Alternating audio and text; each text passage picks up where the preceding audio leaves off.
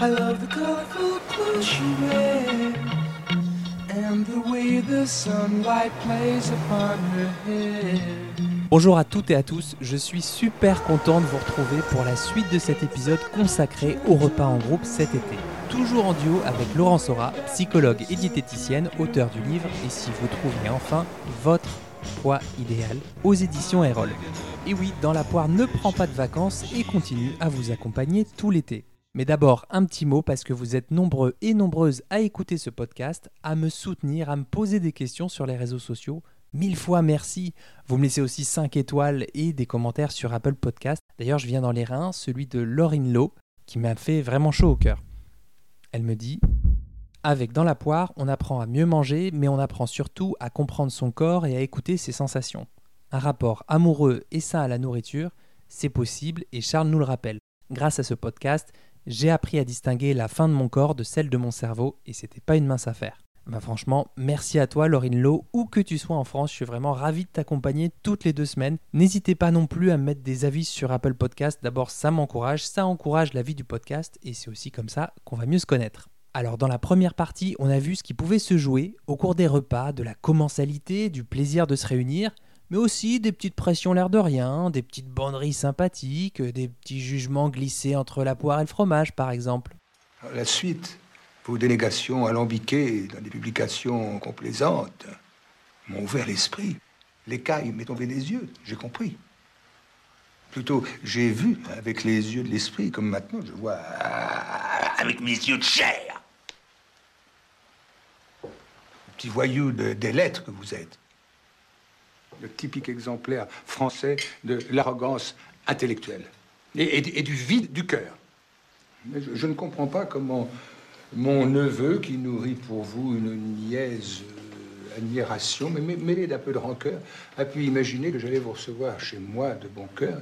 Bon, je vous rassure, il y a des repas en groupe qui se passent nettement mieux que cette scène du film Rien sur Robert, dans laquelle Fabrice Lucchini passe un sale quart d'heure sous les critiques de Michel Piccoli. Eh bien, dans ce septième épisode de Dans la poire, on va être nettement plus pratique. On va rentrer dans le vif du sujet pour vous donner des conseils concrets, notamment sur, bah tiens, comment on fait quand on vit un repas en groupe et qu'un membre du groupe se la joue pas cool Raoul. Je vais lui montrer qui c'est Raoul. Aux quatre coins de Paris qu'on va le retrouver éparpillé par petits bouts façon puzzle. Moi, quand on m'en fait trop, je correctionne plus. Je dynamite. Je disperse. Je ventile. Alors Laurence, on a vu toute la partie comprendre de ces alimentations particulières, mais là concrètement, comment on fait quand on vit un repas avec plein d'alimentations particulières? Peut-être qu'on peut déjà distinguer euh, les raisons de santé, les vraies allergies au gluten par exemple, des autres raisons. Une bonne manière de couper court. Hein. Tu dis je suis allergique, euh, ça, ça évite les discussions, les justifications. euh, D'un coup, tu, tu, tu es malade, donc euh, forcément, on va s'adapter à ce que, à ce, à tes choix. Effectivement, si tu es vraiment allergique et que ça met ta vie en danger, ben là, il n'y a pas trop de discussion. Tu disais euh, comment bien vivre, comment mieux vivre euh, ces moments de commensalité, de convivialité. Je pense que ça commence par là. C'est-à-dire que l'idée, c'est que tout le monde puisse bien vivre les choses. Donc euh, c'est quand même un temps de vacances, c'est un temps de relâchement, ça doit pas être un temps stressant où tu te dis Oh, non mais là si je continue à manger comme ça, euh, je vais prendre du poids, je me sens déjà pas bien dans mon corps et là et, et si je mange des pâtes tous les jours, je vais être complètement déglingué au niveau intestinal et c'est pas du tout du tout confortable d'être déglingué au niveau intestinal ou bien bah non euh, je vais pas manger euh, du magret de canard parce que tout le monde veut manger du magret de canard alors que je ne mange plus de viande tu vois ou que je n'aime pas tout simplement. Tu peux avoir des dégoûts euh, pour certains aliments qui n'ont rien à voir avec des postures ni spirituelles ni intellectuelles ni médicales et, foi de néophobe parce que je suis j'ai été très longtemps très néophobe et, et, euh, et c'est Mm. compliqué euh, de se retrouver face à des aliments que tu détestes. Tout le monde essaye de t'expliquer que c'est vachement bon. Ben non si si pour toi c'est c'est dégoûtant ben voilà si c'est pas bon pour toi c'est pas bon pour toi. Donc vraiment déjà s'autoriser à être la mangeuse le mangeur qu'on est s'autoriser ça déjà à soi. Et ensuite, je pense que tout va mieux si on verbalise. Donc ça veut dire assumer d'une certaine manière. Et, et quelles que soient euh, les raisons qui nous animent, c'est-à-dire que verbaliser, c'est pas se justifier, c'est poser les choses. Imagine que quelqu'un soit allergique au soleil est-ce qu'on va passer son temps à lui dire mais viens dans la piscine, c'est super bien, c'est super agréable Ben non, là il est midi, je suis allergique au soleil, donc je ne vais pas aller dans la piscine. Tu vois, c'est exactement la même chose. C'est je ne vais pas aller là parce que c'est pas bon pour moi, quelle qu'en soit la raison, et je ne rentre pas dans, dans les raisons, et une fois encore, hein, pas dans les justifications, parce que la justification, c'est c'est la résultante de quelque chose qui n'est pas aligné, qui n'est pas euh, assumé par la personne. Donc elle va se donner des raisons. Mais elle est là la question, je pense aussi, euh, Mmh. euh, excuse-moi de te couper, quelle est la frontière entre j'explique, je me pose, quoi, vraiment j'assume le truc, et je rentre dans des justifications permanentes et ça me fatigue, et euh, quelle est la frontière entre les deux? Enfin, la, bonne attitude, entre guillemets, ou l'attitude adaptée? En tout cas, l'attitude qui soit la plus confortable, je pense, parce que des bonnes et des mauvaises attitudes, il n'y en a pas vraiment. C'est un peu comme des bons et des mauvais aliments. il n'y en a pas non plus. Je pense que l'attitude adaptée, bah déjà, c'est de faire peut-être en amont le tri dans ce qui est incontournable, genre je ne mangerai pas de viande, admettons, hein, tu vois, c'est pas une obligation euh, médicale, c'est euh, un choix. Non, je ne mangerai pas de viande parce que ça ne me fait pas plaisir, parce que ça me dégoûte, parce que je milite pour euh, la cause euh, animale, enfin bref, quelles qu'en soient les raisons. Donc, je ne mange pas de viande. C'est un postulat. Comme je suis blonde, je suis brune, je, je, je mesure tant, donc c'est un, un basique. Tu arrives et tu dis, voilà, je voulais vous prévenir, moi je ne mange pas de viande. Je vous demande pas d'adapter les repas à ce que je fais. Vous pouvez manger de la viande. Je vais pas non plus devenir prosélyte. Ça, c'est très agaçant. Ouais, vous êtes en train de manger ça, vous vous rendez pas compte. Euh, J'ai vu à table, en plus, j'ai vu un, un reportage l'autre jour euh, qui montrait que c'est vraiment dégueulasse. Euh, Je sais pas si vous vous imaginez. Enfin, Bon, après, si vous voulez manger des cadavres, ben allez-y, hein, voilà. Ouais, enfin, tu vois le genre de truc quand même qui, qui- qui est complètement euh, glauque. Donc c'est faire ses choix pour soi, mais ne pas attendre des autres qu'ils fassent les mêmes choix.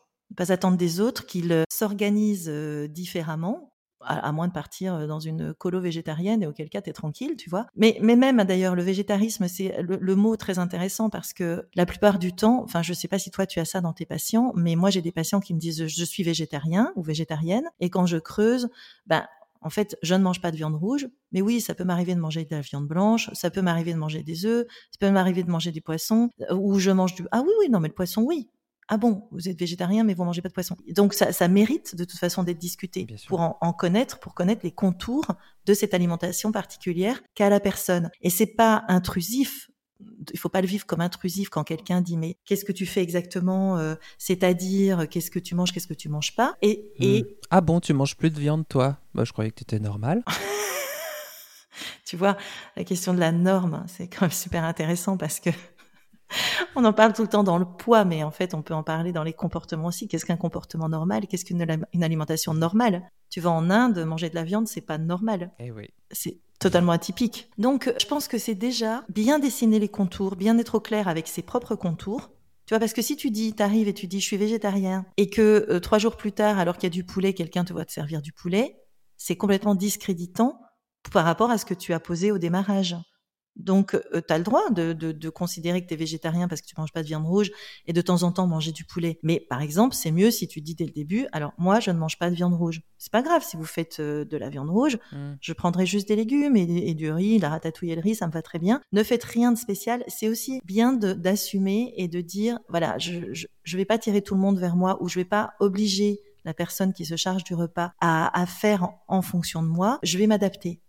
Et si chacun fait ce petit travail d'adaptation, finalement, ça se passe très bien. Oui, puis quelque part, dire euh, je mange pas de viande ou je mange pas de viande rouge, par exemple, c'est aussi moins étiquetant que je suis végétarien avec justement cette étiquette qui est un petit peu chargée de, de, voilà, éventuellement de- d'engagement ou de militantisme et tout ça, ou genre, euh, bah voilà, je, je pose symboliquement que je suis végétarien, alors que si on peut dire bah, je mange pas de viande rouge, bon, bah, c'est quand même moins, euh, je trouve qu'il y a moins de représentation derrière dans la, dans la tête des gens. Finalement, si, si tu poses la question à tout le monde a des dégoûts et tout le monde a des choses qu'il ne mange pas. Toi, par exemple, Charles, qu'est-ce que tu ne manges pas? Ben, des salsifis, hein, c'est pas... euh, Voilà. Et voilà, si tu pars dans une colo salsifie, t'es mal. Oui, c'est ça. Ôtez-moi ce salsifis que je ne saurais voir. Voilà. Tu vois, euh, moi je mange pas de concombre parce que ça me dégoûte, tout me dégoûte, l'odeur, le, euh, j'arrive pas à les digérer. Enfin bon, je mange pas de concombre. Régulièrement, on me dit quoi? Mais Tu manges pas de concombre? Genre, mais le concombre, Laurence. Enfin, T'es nutritionniste, c'est vachement riche en eau, c'est des fruits de- et légumes de saison, c'est 97% d'eau euh, dans le cicoal et nos besoins c'est de s'hydrater pendant l'été. Alors là Laurent, je comprends pas pourquoi tu manges pas de concombre quoi. Ah, alors là, c'est n'importe quoi.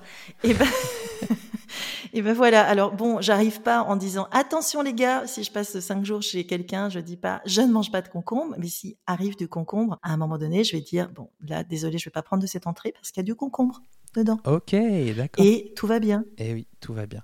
Tu vois, c'est important de se souvenir que finalement, on a tous des alimentations particulières parce que on est omnivore sur le papier, mais on a tous des évictions, des choses qu'on n'aime pas, des dégoûts spécifiques, des choix et, et des choses qu'on ne supporte pas bien. Et donc, tout ça, ben c'est quand c'est majeur dans un repas comme la viande, ça se parle. Quand c'est mineur comme le concombre ou les salsifis, ça se vit. Exactement, ça se vit. Quelque part, omnivore, ça veut dire que l'humain peut manger de tout, mais ça veut pas forcément dire doit manger de tout. Euh, ça ne veut pas dire qu'il peut manger de tout, surtout, parce que, ben parce qu'on le voit hein, avec les intolérants euh, ou les allergiques alimentaires, euh, ça peut même être dramatique. Oui, omnivore, ça veut dire que l'humain devrait manger de tout pour répondre de manière optimale à tous ses besoins. Maintenant, c'est pas un drame si tu manges pas un type de légumes, un type de viande. Tu vas le compenser par d'autres viandes, d'autres légumes, et de toute façon, tu auras quand même une bonne réponse à tes besoins. En revanche, si tu manges que un type d'aliment, euh, je sais pas si tu manges que de la viande, à un moment donné, euh, tu vas manquer de très clairement de certaines vitamines, de certains minéraux, euh, de fibres, et ça va être problématique. oui, on est bien d'accord. On rentre euh, dans l'équilibre alimentaire là. Ladies and gentlemen, please take your seats. The show is about to begin. Bon, prenons un cas pratique. J'ai un repas d'été avec des amis ou de la famille et j'angoisse un peu sur ce qu'il y aura à dîner. Je sais pas trop comment m'y prendre. Est-ce qu'il faut que j'envoie un, un texto, un petit mot avant, euh, un télégraphe? Par lettre recommandée avec accusé de réception. Non, mais juste histoire de, de déminer le terrain, quoi. Pour pouvoir faire ça, il faut être euh, déjà bien campé dans, dans ce dont on parlait tout à l'heure, c'est-à-dire son identité de mangeur et être au clair avec ce qu'on veut, ce qu'on veut dire, ce qu'on veut pas dire. Donc, pour moi, en préventif, ce qu'il faut faire d'abord, c'est se poser à soi la question. Après, euh, ce qui peut être compliqué, tu vois, c'est des gens qui euh, euh, commencent, ont commencé à s'écouter ou, ou euh, sont- se sont dit, je vais faire un peu attention pendant l'été, euh, même si c'est pas forcément quelque chose que j'aime entendre. Faire attention, ça peut faire partie d'un processus. La personne en est là, bon bah elle en est là, et, et elle se dit, ah non mais là ça va être des grandes bouffes, on va picoler, on va manger, ça va être. Il y a un truc qui marche très bien, c'est quand la personne dit, je n'ai plus faim ou je n'ai pas faim. C'est-à-dire qu'il y a des choses qui sont assez incontestables. Je n'aime pas les salsifis.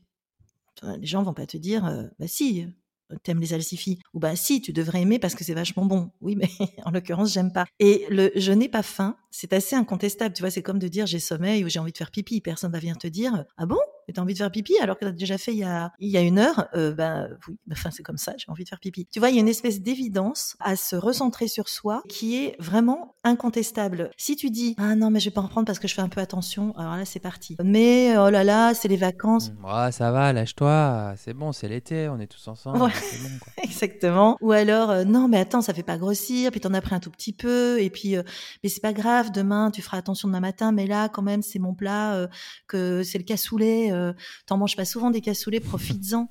Euh, oui, non, mais là, je n'ai Ouais. plus faim. Profites-en. Tu vois? Ou alors, bah attends, le poivron, c'est super, c'est riche en vitamine C, c'est hypocalorique, c'est euh, c'est c'est vachement bon ça. Non, mais tu devrais essayer. Hein. Franchement, tu peux t'en gaver, il n'y a pas de calories, c'est bien. Oui, hein. mais n- non, parce que je cherche pas à me gaver des choses, je cherche à m'écouter. Donc là, j'ai plus faim, mais en revanche, ton poivron, comment tu le prépares? Comment tu fais? T'enlèves la peau, t'enlèves pas la peau, euh, tu le mets au four. euh, Comment tu fais pour qu'il soit pour le peler sans que ce soit trop galère? Et là, ça c'est une très très bonne stratégie, c'est de valoriser celui qui fait, c'est-à-dire de partir, de quitter le, fait nutritionnel euh, et, la connaissance. L'intérêt, c'est à un moment donné de revenir sur un sur quelque chose qui va valoriser la personne et qui est quasiment affectif, si tu veux. Je m'intéresse à toi, je m'intéresse à comment tu fais les choses, je valorise ta recette. Je te demande même peut-être de me la donner, euh, ce qui fait que on on n'est plus sur si elle a mangé une bonne quantité, c'est qu'elle a aimé. On passe sur euh, elle s'intéresse à moi, euh, donc euh, je je suis valorisée dans ma posture de celle qui nourrit, de celle qui a fabriqué, de celle qui cuisine ou de celui hein, qui a fabriqué, cuisiné, et, et donc euh, j'oublie les quantités qu'elle a mangées ou le fait qu'elle a arrêté de manger. Bon, l'idée, c'est pas d'être dans une attitude fake et de survaloriser la personne, j'imagine, mais de se mettre en mode découverte, euh, de poser des questions et de s'intéresser à la manière de faire la cuisine, de réenclencher euh, une discussion, c'est ça? Et puis, de toute façon, ça c'est une très bonne stratégie de psychologue, mais euh, le meilleur moyen de pas répondre à des questions ou de pas s'apesantir euh, sur des choses, c'est de poser des questions à la personne en face de toi. Comme la personne est, est forcément euh, valorisée et qu'on aime beaucoup parler de soi, on va, hop, gentiment dévier vers autre chose. D'accord, ok. Pas bête. pas bête du tout, ça. Petite astuce de psy. Alors, avant qu'on enregistre, tu m'avais parlé d'une situation qu'avait vécu ton fils à l'époque et tu lui avais dit de dire et donc? Et alors? Est-ce que tu peux m'en dire plus sur cette situation, si c'est OK pour toi? Tu sais, il y a ces situations où, où tu te sens remis en cause, euh, notamment euh, physiquement, euh, quand on te dit T'es sûr que tu veux te resservir là? Dis donc, euh, t'as bien pris toi pendant Ouais, le confinement. Hein non, mais vas-y. Ah, Ça va, tu te lâches hein ouais, tu te lâches. Mange du concombre, ça te fera du bien. Avec à la fois, enfin, des phrases qui sont, tu sais. C'est bon pour ce que t'as, c'est bon pour ce que t'as pas. Hashtag bienveillance. Oui, hashtag, euh, hashtag fait chier. Euh, bref. Et donc, euh, mon, mon fils, quand il était petit, tu sais, les enfants sont souvent un peu euh, pas très cool avec euh, le physique des uns, des autres, et ils trouvent toujours quelque chose à reprocher et à critiquer sur le physique. Et mon fils, qui manquait un peu de, de ressources de répartie par rapport à ça, parce que t'as pas toujours la punchline qui va bien euh, au moment où, forcément, surtout si tu te sens un peu ah, attaqué et, et épinglé, Ah oui. je lui disais, mais quand on te dit quelque chose, euh, quand on te critique, réponds juste. Et alors? Et donc?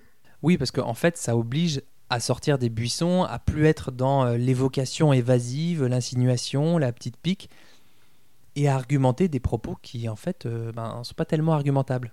Tu devrais manger du concombre, c'est bon pour ce que t'as euh, Oui, c'est-à-dire. Et là, tu, tu amènes l'autre bien souvent à, à se, à, à faire machine arrière. Non, non, mais non, je- moi je disais ça comme ça, tu sais, parce que le concombre, euh, euh, c'est bien. Et, ou alors, euh, bah, euh, bah, euh, euh, euh, non, bah, euh, et sinon, vous avez vu un film récemment Tu vois? Sinon, on va à la plage, donc qu'est-ce qui se passe? Voilà, voilà. Alors, alors, donc, euh, le groupe des casquettes jaunes avec moi. Euh, comment ça? Oui, non, non, je n'ai pas dit ça. Je, je ne vois pas de quoi tu parles en plus. Qu'est-ce que c'est que cette histoire de concombre? Allez, on enchaîne. Pop, pop, pop. Si, si vraiment la personne insiste, euh, l'autre punchline, ça peut être Mais qu'est-ce que tu cherches à me dire? Qu'est-ce que tu cherches à me dire? Tu vois Mais euh, surtout pas trop poser dix fois la même question, juste Ouais, où est-ce où est-ce que tu veux aller avec ça? Je, je préfère le qu'est-ce que tu cherches à me dire plutôt que où veux-tu aller Parce que le qu'est-ce que tu cherches à me dire, il y a vraiment l'idée que tu cherches à me faire passer un message. Mhm. Donc vas-y. Avance un visage découvert maintenant. Et là, bien souvent, la personne recule. Si elle ne recule pas, ben, au moins on sait où on en est, tu vois? Ben, je cherche à te dire que tu devrais perdre du poids. Ah bon?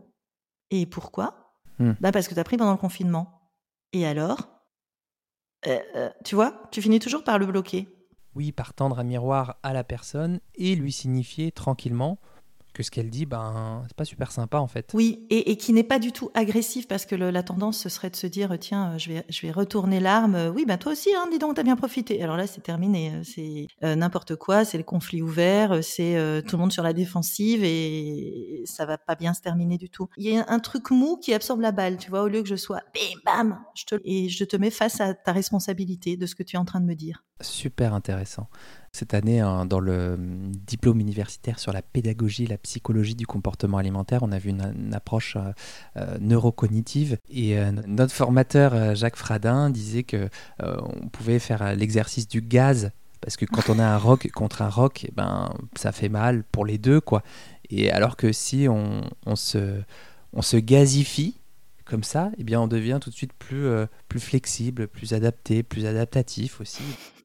Oui, c'est ça, dispersible en fait. euh, en effet, il va passer à travers. Alors pour terminer un peu sur ce agir, t'en as déjà parlé avant et t'en parles sans doute un peu dans ton livre, mais je pense que c'est un point important, donc je, je me permets d'insister un peu. En quoi le fait d'identifier le mangeur ou la mangeuse qu'on est va nous aider à mieux vivre ces repas en groupe? Quand tu as euh, identifié quel mangeur tu es, ce qui t'anime, dans quel corps tu es bien, que tu as accepté que ce corps ne sera peut-être jamais dans les idéaux esthétiques, que tu as fait un travail d'acceptation, finalement d'acceptation du mangeur que tu es, mais aussi de, de, du corps qui, qui, qui, qui, incarne ce mangeur, finalement, tu ne donnes plus prise à rien. Tu es totalement libre. Tu es libéré de justement ces remarques. Tu es libre d'être ce que tu es et de le vivre pleinement. Eh oui, tout va bien en fait. Tout va bien. rien n'est grave. Pour finir, est-ce que tu peux me dire quel fut le moment le plus compliqué passé à table pour toi et pourquoi évidemment et comment tu t'es tiré de ce mauvais pas? Je peux t'en donner deux? Ouais, Hyper rapidement. Le premier, euh, je suis très petite, j'ai 6 euh, ou 7 ans. Je suis en vacances avec euh, un oncle et une tante. Ma oncle est un médecin, généraliste de la très vieille école. Il est très âgé et il est très exigeant sur la façon dont on mange, etc. Et régulièrement, je sais qu'il va y avoir dans le mois qu'on passe avec eux, c'est un, mois extraordinairement chouette, mais il va y avoir des épinards. Et je déteste les épinards. Je, je, l'ai dit, j'étais une petite néophobe, donc avec grosse difficulté avec euh, beaucoup, beaucoup d'aliments. Et là, je m'en sors pas du tout. C'est-à-dire que mon oncle, qui est de la vieille école, me laisse devant la flaque d'épinards qui refroidit pendant une heure, pendant deux heures, tout le temps pendant trois heures, tout le temps euh, de la digestion parce qu'on était au bord d'un lac, donc euh, il fallait attendre trois heures avant de pouvoir aller se rebaigner. Et tant que je n'ai pas mangé, il ne me laisse pas sortir de table. Catastrophe. Horrible. C'est cauchemar. Je ne peux pas voir une goutte d'épinard à l'heure actuelle. Toujours pas. 50 ans plus tard ou 45 ans plus tard. Donc ça, c'est ma première expérience d'un dégoût absolu et de, et de, et, de la préscience presque, je pourrais dire, de, de, ce que sera mon métier plus tard, c'est-à-dire de faire en sorte que, que ni les parents ni les enfants ne se retrouvent face à des situations aussi fermées, aussi bloquées et finalement aussi stériles je pense que je me suis beaucoup nourrie de, de, de, de tout ce que j'ai vécu petite pour pour euh, tisser ces, ces, ces, liens entre euh, la psychologie du mangeur. Ce fil rouge, ouais. Ouais, ce, ce fil rouge, la psychologie du mangeur et, et, le comportement alimentaire et le, et le corps. Ouais, bon, c'était vraiment une, une, expérience compliquée à vivre, mais est-ce qu'on peut dire qu'il t'a mis sur la voie, cet oncle C'est euh, résilient, finalement, tu vois. C'est te servir d'un truc qui a été. Alors, un petit traumatisme, hein, mais enfin bon, quand même, euh, c'est marquant les traumatismes alimentaires. Et alors le deuxième, c'est beaucoup plus récent. J'étais en tournage euh, au Japon avec euh, toute une équipe sur la question de l'alimentation. C'est un tournage que j'ai fait il y a cinq ans. Ça, avait donné lieu à une émission qui s'appelle Les pouvoirs extraordinaires du corps humain avec Adriana Carambeu et Michel Simès sur l'alimentation. Et j'étais leur experte fil rouge, donc je les ai accompagnés partout, dont au Japon. Et je savais que ça allait être compliqué pour moi parce que je n'aime rien de ce qu'il y a à manger au Japon mais vraiment rien. Le riz. Ouais, le riz. Quand même. Oui, t'as raison, riz. j'ai un, un, réflexe, parce que moi j'ai une grande, grande histoire, une grande passion pour le riz. Mais, mais tu as raison, il y a le riz. C'est vrai, mais comme, comme on tournait autour de l'alimentation, si tu veux, on était toujours dans des situations où euh, on était amené à manger en plus devant les caméras et je me retrouve le premier matin, il y a mille situations dans ce voyage, mais je me retrouve le premier matin, plein décalage horaire, dans un, dans un restaurant qui ne sert pas vraiment des petits déjeuners, mais qui sert des sushis, des, des maquis, enfin non pas des maquis, des sashimi, et notamment une soupe aux algues. Alors on avait le choix entre soupe aux algues, soupe aux coquillages et soupe à je sais plus quoi. Évidemment pas de thé noir, juste un thé vert qui m'avait, qui me donnait l'impression d'être en train de boire du foin. Enfin vraiment rien n'allait. Ah, le truc bien astringent, quoi. Bien, bien, bien astringent. Et je, j'étais en train d'expliquer des trucs sur le petit déjeuner, donc euh, les caméras tournées, etc. Et le, serveur m'apportait euh, la soupe je commence euh, ma phrase, euh, le serveur arrive, euh, on coupe, il repart avec sa soupe. je sais plus pour quelle raison à chaque fois ça ça collait pas, il ça coupe, enfin il fallait couper. Donc une première fois, une deuxième fois, une troisième fois. Et j'ai un, un, côté un peu italien, je parle beaucoup avec mes mains. Et je ne voulais pas manger cette soupe, c'était inimaginable pour moi. Et là, merci l'inconscient. Qu'est-ce que j'ai fait? La quatrième fois où le serveur est arrivé derrière moi, j'ai fait un grand geste avec mes bras, de manière parfaitement inconsciente, hein. un grand geste avec mes bras, et la soupe a volé. à volo la soupe, à voler. Allez, hop Je ne l'ai jamais mangée. un petit acte manqué. Elle a fait la fille désert. c'est ça, tu sais. Mais... Alors bon, alors sauf que le problème, c'est qu'elle a volé en partie sur moi et que j'ai quand même passé la journée à sentir euh, ah la soupe d'algues et le coquillage. C'était assez moyen. Ok, pas mal, pas mal comme situation compliquée. On a vu une phrase ou une attitude qui désamorce les choses à table, c'est le et donc, c'est ça à retenir? Mhm. Et alors? Et si tu devais donner un conseil à retenir pour bien vivre les repas en groupe cet été, ce serait quoi? Ce serait d'acquérir une petite méthode de conscientisation et de ce qu'est l'ici et le maintenant, enfin d'être vraiment, de, de- d'être le plus pleinement possible à ce qui est en train de se passer. Que ce soit d'ailleurs dans le conflit, parce que ça peut arriver, que ce soit dans le rire, c'est se nourrir de tout ce qui n'est pas dans l'assiette, mais aussi dans ce qui se passe autour de la table. les, euh, les expériences et les plaisirs extra-alimentaires qu'on a aussi à se retrouver ensemble, quoi, par exemple. À se retrouver, à discuter, à philosopher, à refaire le monde, à rigoler, à se raconter des histoires drôles et à- juste à, être heureux d'être avec ces personnes-là à ce moment-là, donc le côté affectif, parce que tout ça, ça nourrit aussi. Eh oui, ça nourrit aussi, euh, aussi la commensalité. Et du coup, bah, effectivement, tout ne se joue pas pendant les repas. Et tout ne se joue pas que dans l'assiette, c'est même pas pendant les repas, parce que c'est chouette d'être d'être pendant les Mm. repas, c'est un temps un peu particulier, mais tout ne se joue pas dans l'assiette et tout ne se joue pas dans euh, ce qu'on ingère.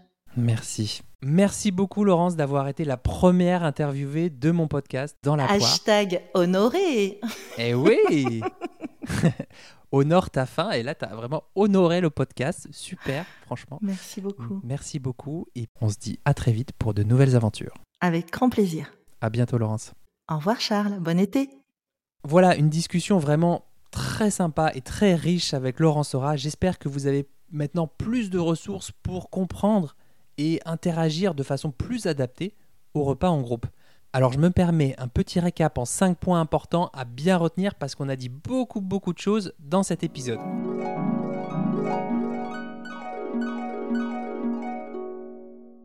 Premièrement, faire ses choix pour soi, ne pas attendre des autres qu'ils s'organisent différemment. Deuxièmement, se rappeler qu'on a tous et toutes des alimentations particulières, on a tous nos goûts et nos dégoûts. hein.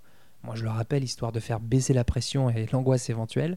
Troisième point, être au clair avec son identité de mangeur ou de mangeuse. Ça veut dire être au clair avec ce qu'on veut dire et ce qu'on veut pas dire. Par exemple, dire des choses pas trop contestables comme ben, j'ai pas faim là. J'aime pas cet aliment en fait. Plutôt que de partir dans des justifications éternelles. Quatrièmement, valoriser la personne qui fait la cuisine pour s'intéresser à ce qu'elle fait et réenclencher autrement la discussion si elle vous fait une remarque. Cinquièmement, bah, dérouler justement le fil de cette remarque de manière euh, non agressive, plutôt tranquille, en mode Et alors? Et donc Qu'est-ce que tu cherches à me dire? Voilà, c'était un épisode très attendu. Vous m'aviez envoyé plein, plein, plein de messages, plein, plein, plein de questions à traiter. Je pense que j'en ai traité euh, la plupart dans cet épisode. J'espère qu'il s'est montré à la hauteur de vos attentes. En tout cas, je suis vraiment preneur de vos retours, que ce soit sur Apple Podcast, sur mon blog ou les réseaux sociaux. En attendant, justement, je vous le souhaite social et sucré cet été.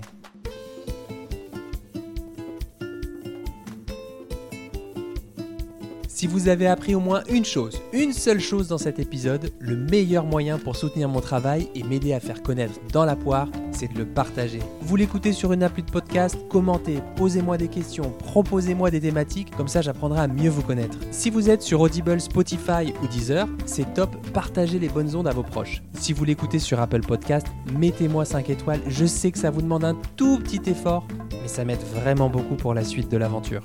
D'ici là, restons en contact sur le blog charlesbrumeau.com, sur Instagram à charlesbrumeau, où vous trouverez un lien pour me rejoindre pour une consultation en visio. Merci de votre écoute, de votre attention, de votre temps. Mettez-les au service de votre alimentation.